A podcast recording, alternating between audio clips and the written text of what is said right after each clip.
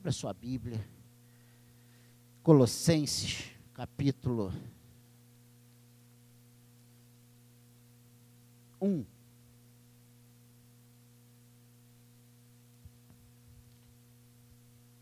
Uma breve meditação nessa noite. De manhã eu falei sobre compromisso. E hoje eu quero falar sobre alicerce e esperança. Colossenses capítulo 1, verso 13 até o 23, toda essa perícope. Diz assim: Ele nos libertou do império das trevas e nos transportou para o reino do Filho do seu amor, no qual temos a redenção, a remissão dos pecados. Este é a imagem do Deus invisível, primogênito de toda a criação. Pois nele foram criadas todas as coisas, nos céus e sobre a terra, as visíveis e as invisíveis, sejam tronos, sejam soberanias, quer principados, quer potestades, tudo foi criado por meio dele e para ele. Ele é antes de todas as coisas, nele tudo subsiste. Ele é o cabeça do corpo, da igreja, ele é o princípio, o primogênito de entre os mortos, para em todas as coisas ter a primazia. Porque aprouve a Deus que nele residisse toda a plenitude, e que, havendo feito a paz pelo sangue da sua cruz, por meio dele, reconciliasse consigo mesmo todas as coisas, quer sobre a terra, quer nos céus, e a vós outros também que outrora éreis estranhos e inimigos no entendimento pelas vossas obras malignas, agora, porém, vos reconciliou no corpo da sua carne, mediante a sua morte, para apresentar-vos perante ele santos, inculpáveis e irrepreensíveis, se é que permaneceis na fé, alicerçados e firmes, não vos deixando afastar da esperança do evangelho que ouviste, ouvistes e que foi pregado a toda criatura debaixo do céu e do qual eu, Paulo, me tornei ministro. Amém? Que o Senhor abençoe a leitura da sua palavra. Alicerce e esperança. Deus nos chamou para uma fé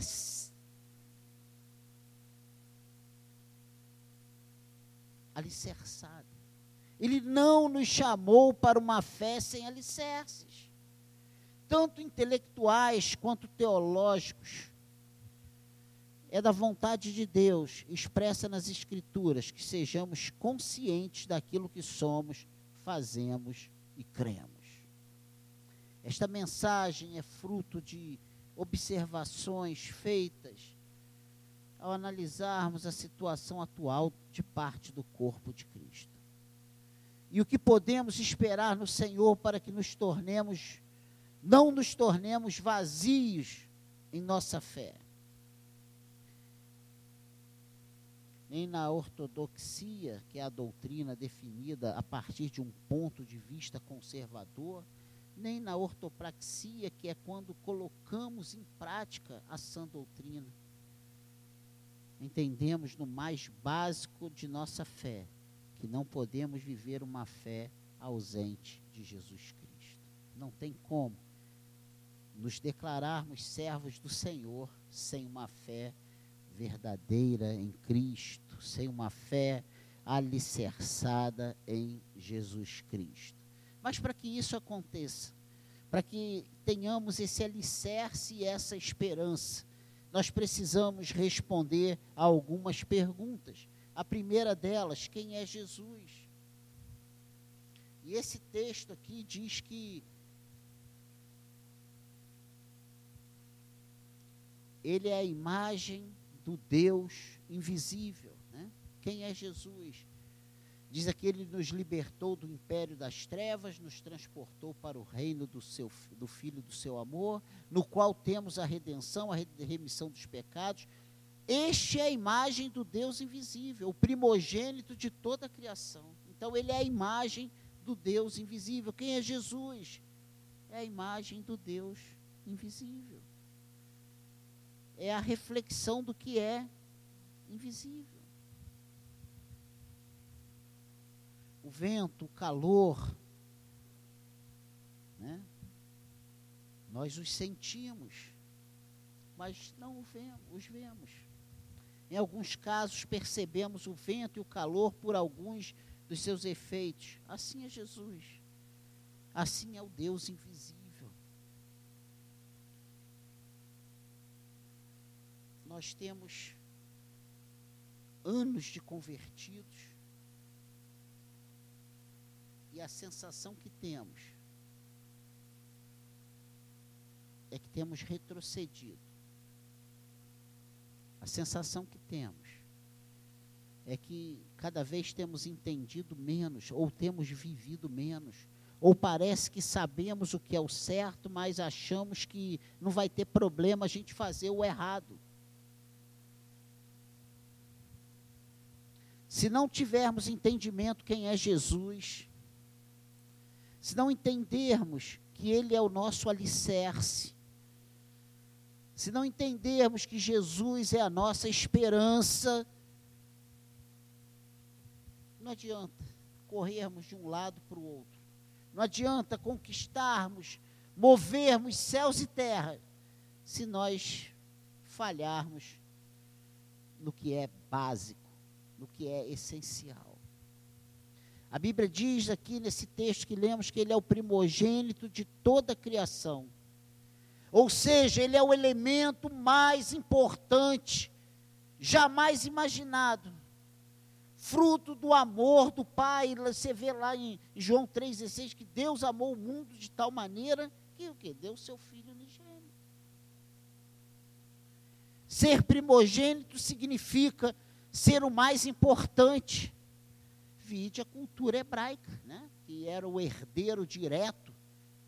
Na ausência, na falta, na falta do pai, o primogênito era o herdeiro, é ele que tomava conta de tudo. Você lembra dessa história lá de Esaú que vende a primogenitura por um prato de lentilha? O que adianta eu ser. Vê se a gente às vezes não reage exatamente desse jeito que, que me adianta ser o herdeiro se eu estou morrendo de fome agora?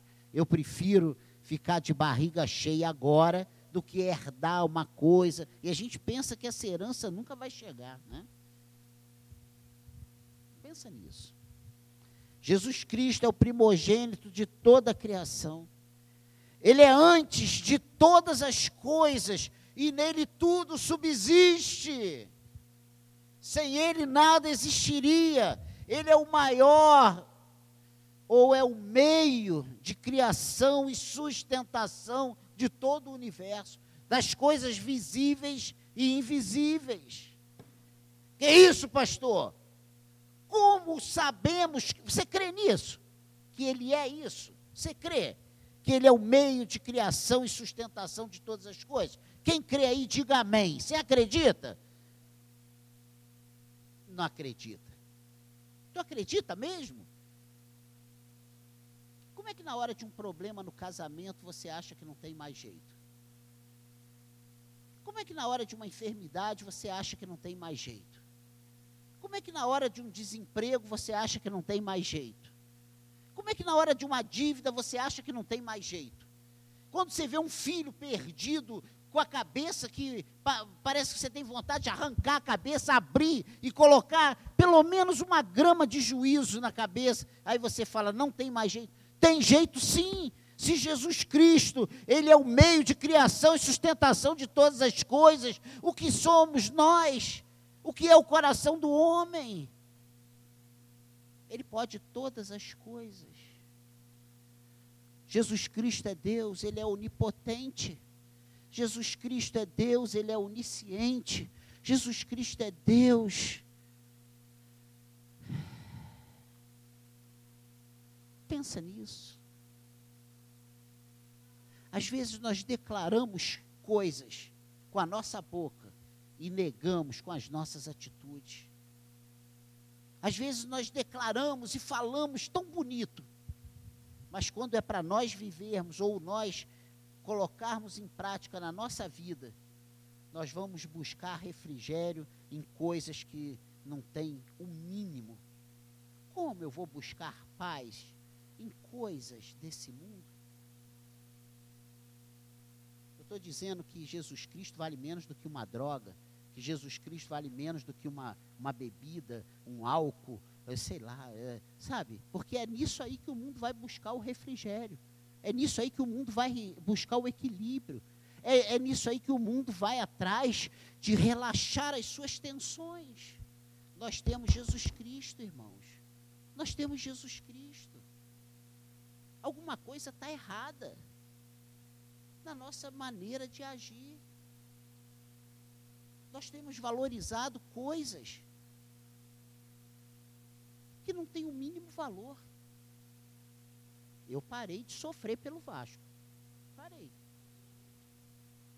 Porque a gente fica buscando, sabe, alegria onde você só sabe que só vai ter tristeza.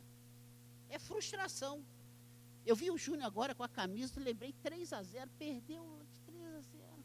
Glória a Deus. Né? A gente se alegra com isso.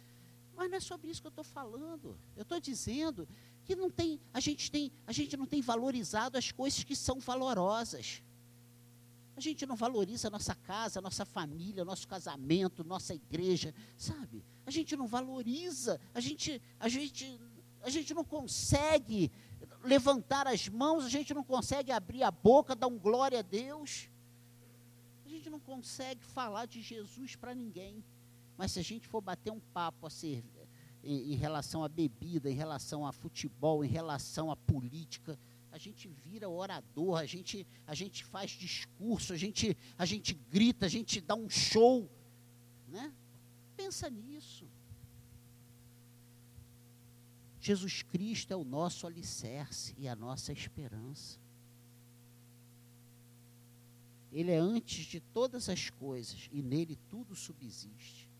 Sem ele nada existiria. Ele é o meio de criação e sustentação de todas as coisas. Mas a segunda coisa interessante, além de saber quem é Jesus, qual o papel de Jesus no cosmos? No cosmos, né? Nele foram criadas todas as coisas nos céus e na terra. O cosmos existe por sua atuação direta. Nós existimos por sua criação direta. Você lembra lá em Gênesis, quando ele diz: olha, façamos o homem a nossa imagem e semelhança?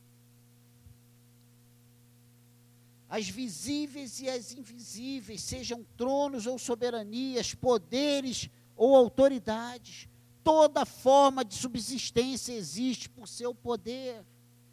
Nós existimos por seu poder. Você pode dar glória a Deus por isso? Glória a Deus por isso. Todas as coisas foram criadas por Ele e para Ele. Deus criou todas as coisas por Ele, por intermédio da palavra, o Logos lá de João, lembra disso? João 1. Foi por Ele e para Ele, para entregar-lhe todo o poder.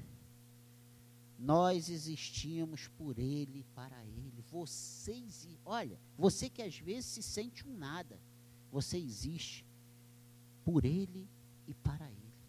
Você que às vezes se sente tão pequeno, tão insignificante, sabe? Quantas vezes você já pensou até que se parasse de existir hoje, ninguém ia nem perceber sua falta? Você foi criado, você existe por Ele e para Ele. Você é importante para Deus. Nós somos importantes, nós temos um papel, nós, temos, nós fomos escolhidos por Ele, eleitos por Ele, lá nos tempos eternos. Você já parou para pensar nisso? Uma terceira pergunta que nós precisamos ter resposta é o que Jesus quer conosco que Jesus quer com você? O que Jesus quer com você? O que Jesus quer com você? O que Jesus quer com você? O que, que Ele quer contigo?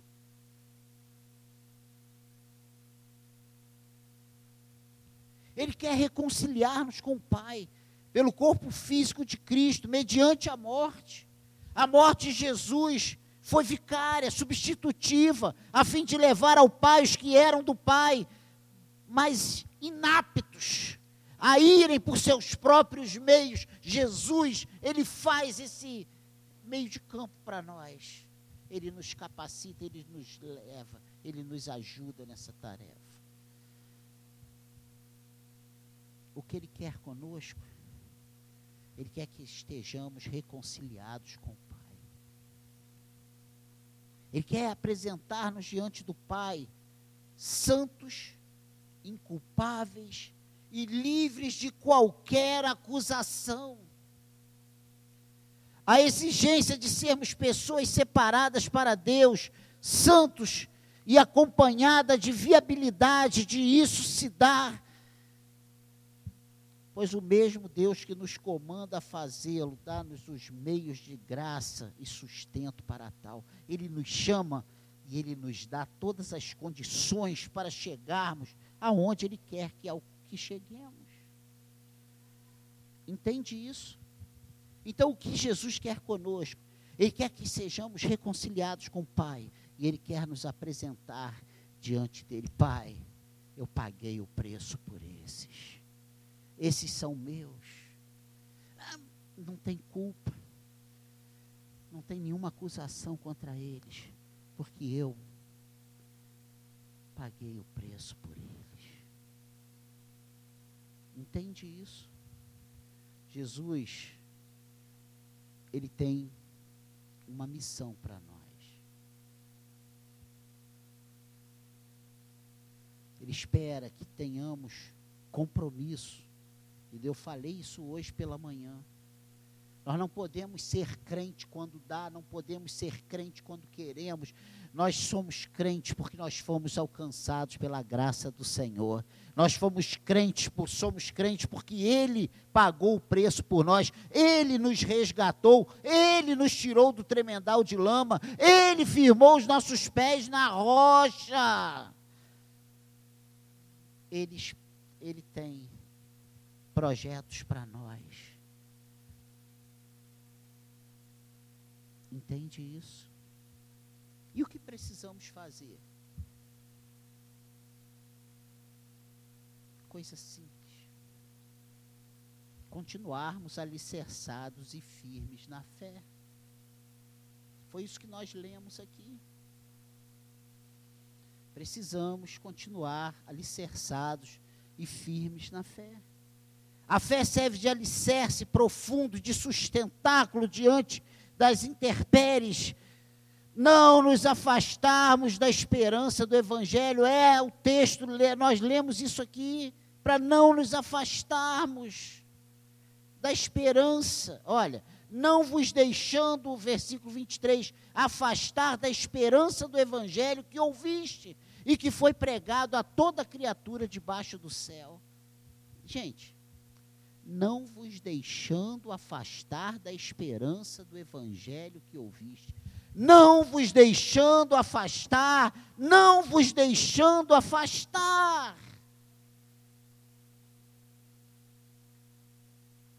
Como? Quinta-feira eu falei sobre isso. Sobre nós termos a fé como escudo. Não é isso que é a armadura da, de Deus ele diz, embraçando o escudo da fé, não é? Para apagar os dardos inflamados do inimigo. O que, que é isso? É quando vem aquele pensamento, vem aquele desejo, você ter condições de rebater em nome de Jesus e falar: Eu não quero isso para a minha vida. Eu não vou fazer isso. Eu sou de Cristo. Eu sou de Cristo. É não se conformar em ser menos do que Cristo quer que você seja. É não se conformar em fazer menos do que Deus espera que você faça. É não dar menos do que Deus quer que você dê. E você sabe o que Deus quer que você dê. Você sabe o que Deus espera de você. Faça. Ah, mas, gente, nenhuma grande obra começou grande. Toda grande obra começa pequena. Raquel não está aqui, mas ela sabe disso. Ela faz aquelas plantas, né? De, as, as grandes reformas começam como? Com um projeto. Aí você vê como é que fica. Aí você vai tendo uma ideia. Gente, Deus te mandou fazer alguma coisa? Fala. Mas eu não sei fazer. Você precisa dar o primeiro passo. Qual é o primeiro passo? Senhor, eis-me aqui. Senhor, eis-me aqui. A gente começa a pensar, mas aí eu não vou conseguir, e é muito difícil, e é muito grande, e não sei o quê, e eu sou tão pequeno. Nós somos pequenos, mas é o Senhor quem nos dá os meios para alcançarmos aquilo que Ele tem proposto para nós. Fica tranquilo que cai, mas não quebra. Você entende isso? Gente, vamos entender isso em nome de Jesus. Presta atenção, não deixa eu cair, não. A gente tem perdido tanto tempo, desistindo de coisas antes de começar a fazer. A gente pensa em coisas e não coloca em prática porque a gente acha que não vai dar certo, que a gente acha que não somos capazes. Você, nós precisamos viver alicerçados. Nós precisamos viver na esperança desse Senhor, que é o Senhor de, criador de todas as coisas. É o Senhor que nos chamou, é o Senhor que nos capacitou, é o Senhor que nos limpou, que nos fez santos, irrepreensíveis e que não tem nenhuma acusação contra nós, mesmo sendo nós falhos e pecadores. Entende isso? Mesmo se você olhar para mim, você vai ver mil defeitos. E se eu olhar para você, eu vou ver mil defeitos. Mas quando nós estamos na graça e no sangue de Cristo, o Pai olha para nós e não vê as nossas falhas, mas vê o sacrifício perfeito de Jesus Cristo. E Ele nos vê inculpáveis, irrepreensíveis. Entende isso? Vamos lançar fora os medos. Vamos lançar fora Sabe?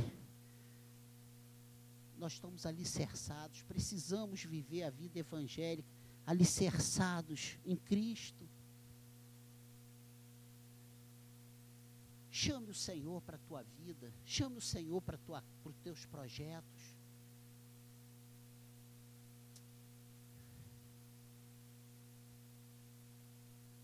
Se eu tirar o Senhor da minha vida, eu tenho certeza que eu faria tudo diferente do que eu tenho feito ao longo desse tempo todo. Porque a minha vontade não é a vontade de Deus.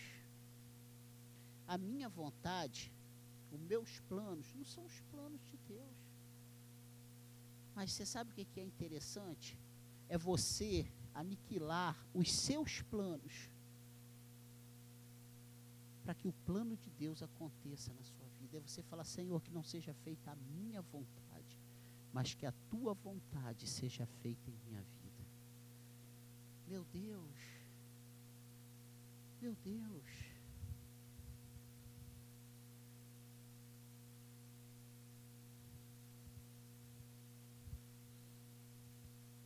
O que precisamos fazer? Continuarmos alicerçados e firmes e a fé serve de alicerce profundo. Não nos afastemos, para não nos afastarmos da esperança do Evangelho. A gloriosa manifestação de nosso grande Deus e Salvador Jesus Cristo, que diz lá em Tito capítulo 2, versículo 13: o evangelho que ouvimos e que tem sido proclamado a todos que estão debaixo do céu. Olha que coisa tremenda. O evangelho é imutável homens, pensamentos e eras passarão, mas não cabe a nós abandonar o que tem sido proclamado a todos na terra. Jesus Cristo é o Senhor, Ele é o nosso libertador, Ele é o nosso alicerce, Ele é a nossa esperança. Você entende isso, igreja? Como conclusão dessa breve meditação, de uma vez por todas, precisamos nos lembrar que Jesus não faz parte de um conto a ser usado em noites difíceis da vida. Jesus Cristo não é aquele que a gente tem que gritar, não é aquela palavra, sabe, mágica, que na hora do aperto, Jesus! Como se, ah, sabe, isso fosse um salvo-conduto para as coisas ruins não acontecer. Nós precisamos clamar a Ele enquanto é dia, precisamos servi-lo enquanto é dia, precisamos ter comunhão com Ele enquanto é dia, precisamos fazer a Sua vontade enquanto é dia. Depois que a gente perder tudo, a gente meter os pés pelas mãos, a gente vai querer a ajuda dele para recomeçar, fazendo tudo que ele não quer mais que a gente faça, porque o que ele quer que a gente faça, a gente não quer fazer hoje. Pense nisso. Ele é real, o seu papel é real, sua, sua, a sua atuação é real. Jesus Cristo é real, ele, ele ainda é, ele era, é e será para sempre o Senhor presente em todos os momentos da nossa vida. Cabe a nós tomar uma decisão, abandonar toda dúvida que nos seja enviada e nos agarrarmos ao que nos diz a palavra de Deus. Pois a bendita esperança está reservada aos que Jesus apresentar ao Pai, desde que, continuem, desde que continuemos alicerçados e firmes na fé porque ele termina esse versículo 23, essa perícope, falando sobre a excelência da pessoa e da obra de Cristo, falando coisas tremendas aqui, como nós lemos. Se é que permaneceis na fé alicerçados e firmes, não vos deixando afastar da esperança do evangelho que ouviste e que foi pregado a toda criatura debaixo do céu, meu Deus,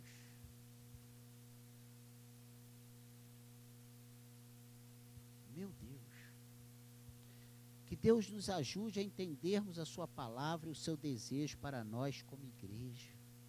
Que isso seja o facilitador para a paz em nossos corações, para esperarmos o tempo certo para que o próprio Deus realize nesse corpo chamado secade, nesse corpo chamado família, nesse corpo chamado casamento, sabe, as mudanças que certamente Ele fará.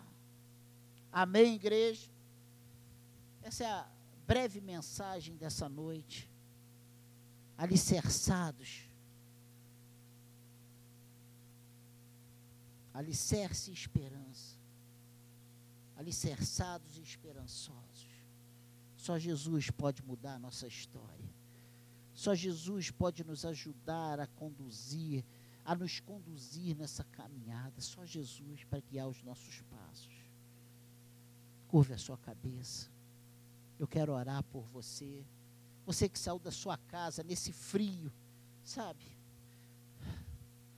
Você que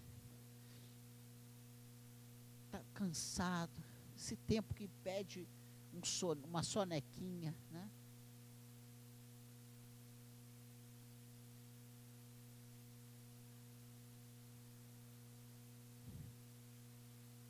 Jesus Cristo é alicerce e esperança para nós. Se Jesus Cristo não for alicerce e esperança para a sua vida, você está perdido. Se Jesus Cristo não for alicerce e esperança, secade está perdida. A esperança da secade é Jesus.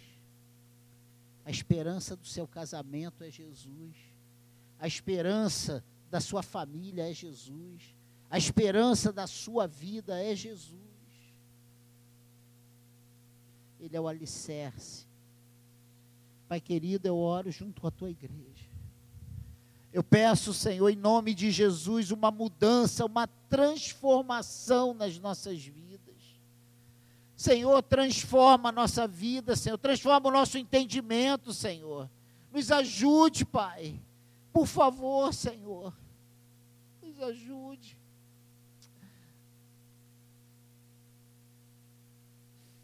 Quantas vezes nós elaboramos os planos, as planilhas da nossa vida, Senhor, e não contamos contigo. Não, nós não levamos em consideração o teu plano, o teu projeto para nós, Senhor. E nós riscamos o único que não poderia faltar no nosso projeto, que é o Senhor. Porque tu és a nossa esperança e o nosso alicerce. Senhor, que a nossa casa esteja alicerçada e esperançosa em Ti, Senhor. Que a nossa família, a nossa igreja, a nossa vida, Pai querido, em nome de Jesus, que nós possamos entender o porquê nós estamos aqui, sabendo quem é Jesus, qual o, o, o, papel de Jesus, quem é Jesus na criação de todas as coisas, o que Jesus quer conosco, o que precisamos fazer. Nós precisamos as, apenas nos lançarmos a Ti, Senhor, nas Tuas mãos, nos jogarmos nos Teus braços, confiar em Ti, Senhor. Nos mantermos firmes na fé, não negando, Senhor, o teu amor, o teu sacrifício por nós ali na cruz. Nos ajude, Pai. Nos ajude, Senhor. Nos abençoe, seremos abençoados. Olhe para nós com teu olhar de misericórdia, Senhor. Nos abençoe. Abençoe a nossa casa. Abençoe a nossa igreja, Senhor.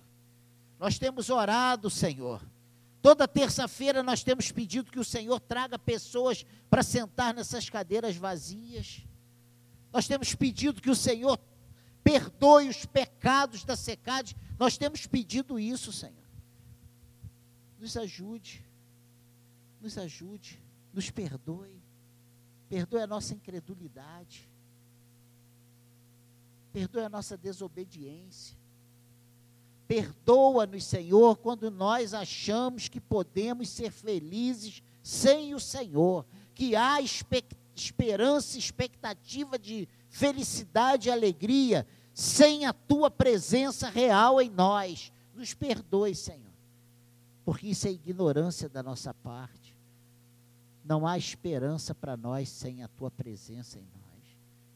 Sem o Senhor não dá nós cantamos isso, nós ouvimos tanto sobre isso, mas parece que na hora de agir, parece que quando o problema é com a nossa vida, com a nossa casa, nós nos esquecemos dessa verdade, que sem Jesus não dá. Que sem Jesus não dá.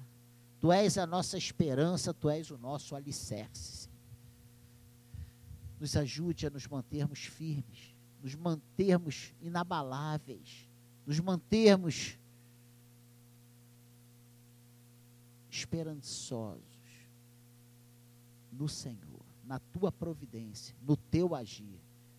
Sabemos que agindo o Senhor, quem o impedirá? E eu peço, Senhor, haja em nossas vidas, haja na nossa casa, no nosso casamento, na nossa, nas enfermidades que nos assolam, Senhor, na nossa vida financeira, na nossa vida profissional, na nossa vida emocional e na nossa vida religiosa, Senhor. Haja por inteiro em nós.